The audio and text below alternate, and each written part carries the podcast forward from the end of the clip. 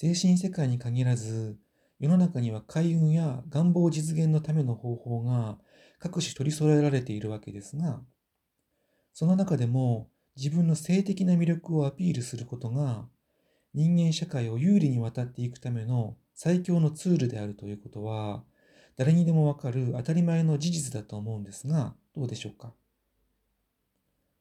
ところが、スピリチュアル業界では、引き寄せの法則をはじめとする願望実現系の教えを説くティーチャーさんが、自身の性的な魅力をあからさまに、あるいはするとなく利用することで人集めに成功していることが誰から見ても明らかな状況なのに、あくまでも自分で教えを実践した結果、成功したという体で活動されているように見受けられます。あくまでもこの世の生活に限った話ですが、性の力を活用するのが一番の近道ですと、私だったら話すと思います。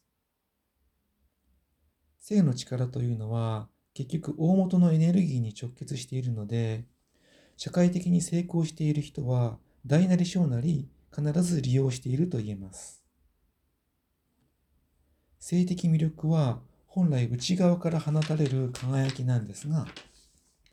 もちろん外部的な要因で疑似的に高めることもできます。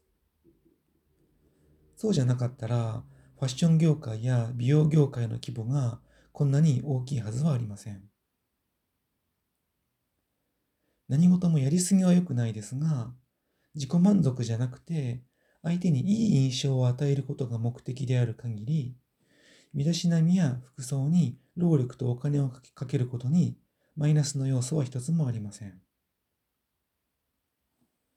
不謹慎な言い方になって申し訳ありませんが、人生を有利に運びたいと思うなら、まず第一に取り組むべきことは、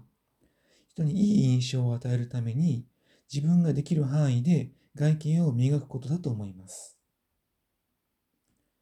自己肯定感を上げるために整形するとかブランド品を身につけるという意味ではありません。